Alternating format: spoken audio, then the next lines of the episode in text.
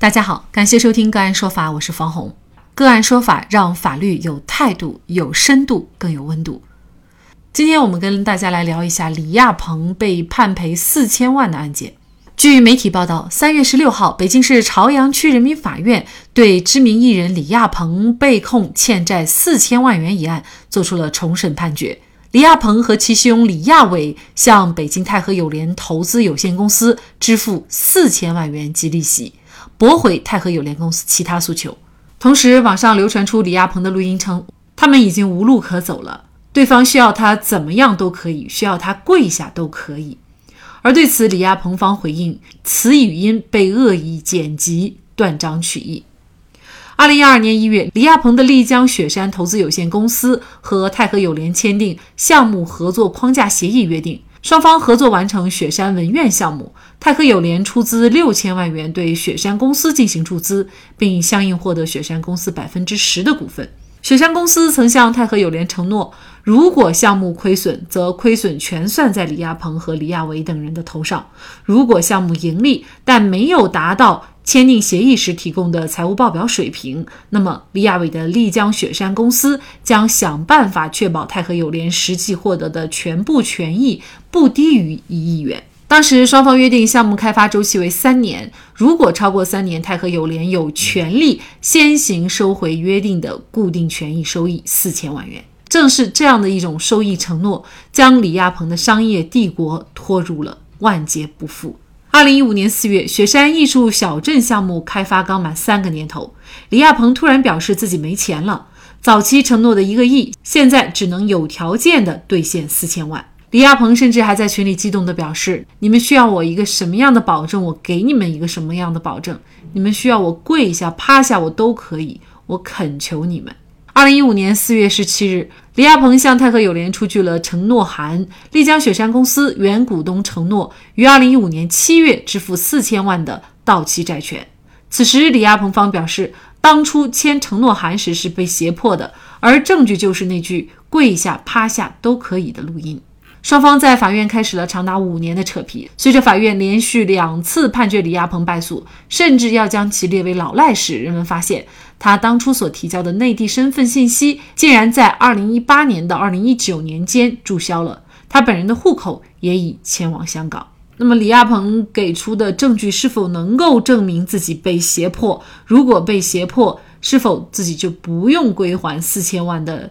债务？李亚鹏的户口迁往香港，能够躲避债务吗？如果四千万的判决最终生效，又是否会牵连到他的前妻王菲以及女儿李艳？那么就这相关的法律问题，今天呢，我们就邀请上海市兰迪律师事务所高级合伙人叶云开律师和我们一起来聊一下。叶律师您好，方老师你好，各位听众好。啊，非常感谢叶律师哈。假设啊，这个承诺函。就如李亚鹏所说的是被胁迫签订的，那么在这种情况下，这个承诺函是不是就是一个无效的承诺函呢？呃，因为我们个案说法是一个专业的普法栏目，所以我们有必要先跟听众朋友们明确一下受胁迫而无效的法律适用，这是一个蛮复杂的一个问题。呃，大家现在都知道民法典，其中对受胁迫而做出的民事法律行为规定为可撤销。也就是受胁迫一方要在一年内请求撤销，才发生无效的后果。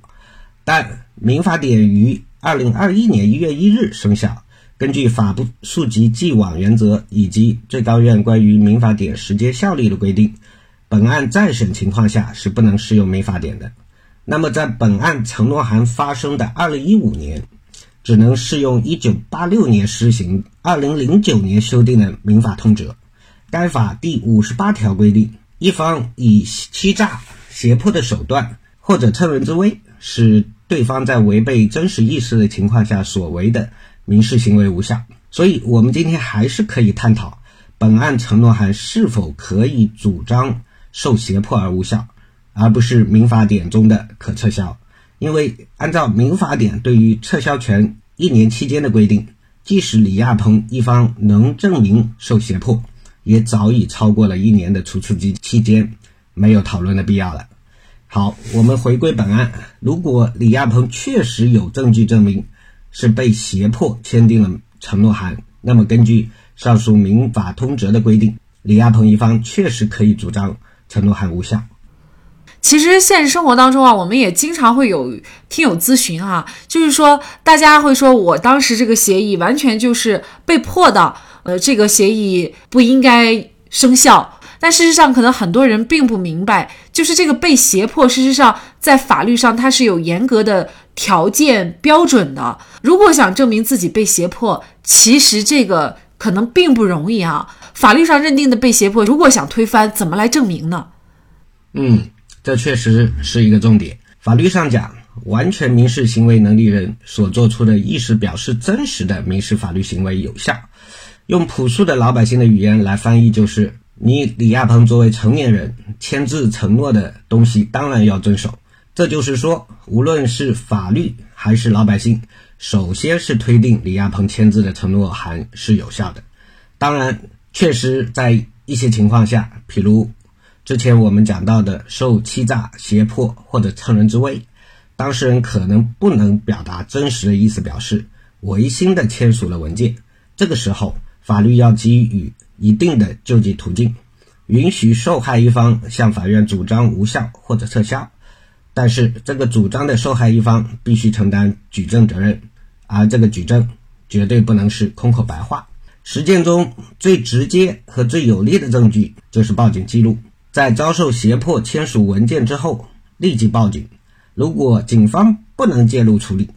那么受害一方持报警记录向法院请求撤销。如果没有及时报警，那就必须通过音视频证据来还原自己被胁迫的全过程。本案就属于录音证据，但就目前媒体所披露的录音文件内容来看，仅仅有跪下、趴下。都可以的表述，只能证明李亚鹏当时签具承诺函时非自愿，并不能证明存在非法的胁迫行为。回溯承诺函出具的背景，可以看到，李亚鹏当时是为了对外转让股权进行融资，让泰和友联公司放弃股东优先购买权，而向其出具承诺函，完全是一种商业行为，区别于。高利贷逼债不存在非法胁迫。其实，如果我是李亚鹏一方的律师，就承诺函的文字内容来看，我不会把受胁迫作为重点方向，而是会把重心放在承诺付款主体是公司还是股东，与公司还是股东进行对赌，公司资本恒定原则以及债权人平等保护等方面进行论证。当然，由于本案。目前尚在审理中，很多信息没有披露，也不便深入评价。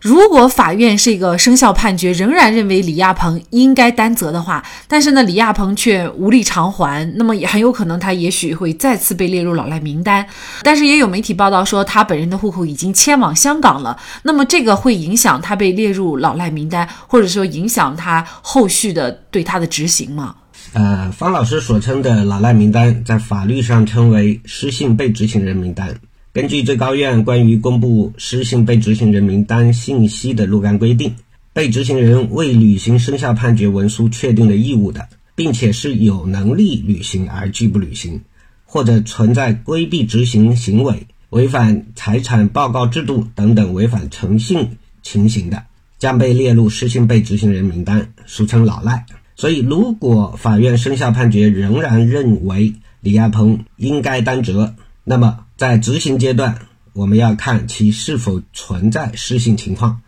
也不是说还不上钱就是老赖。如果符合失信的情况，那么李亚鹏户口是否迁往香港，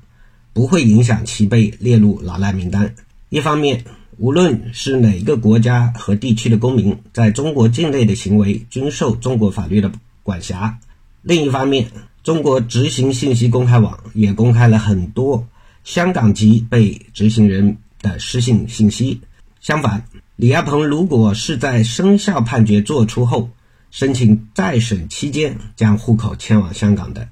是明知在内地纠纷尚未解决的情况下采取的涉嫌规避执行的操作，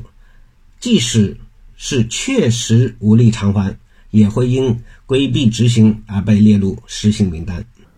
那这其中是不是也包括财产？比如说，他如果也把财产转移到香港的话，仍然是对这部分财产没有办法规避的，就是还是可以执行到位的，是吗？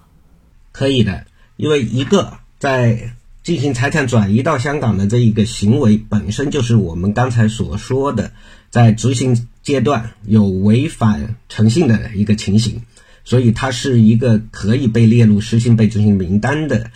这样的一个惩治的一个行为。第二个，根据中国内地和香港司法互助的一个协定，中国大陆是可以对于香港居民进行一个管辖的。那么同时，申请执行人也可以持中国内陆法院所作出的生效判决，向香港法院呃申请执行。那如果这个李亚鹏被列入老赖名单的话，可能我们就有点八卦了哈。比如说他前妻王菲，呃，以及呢女儿会受影响吗？呃，首先可以肯定的是，如果李亚鹏被列入老赖名单，对我们的天后王菲是不可能有影响的，因为他们毕竟早已经离婚了。对于女儿李嫣，呃，平常我也不八卦和追星，但是，呃，特地上网查了一下，呃，据媒体报道。李嫣生活比较奢靡，就读于国外的顶级学校，也有报道说李嫣主要由王菲抚养。那么，根据人民法院关于限制被执行人高消费及有关消费的若干规定第三条，被执行人为自然人的，被采取限制消费措施后，不得有以下高消费及非生活和工作必须的消费行为。第七点是子女就读高收费私立学校，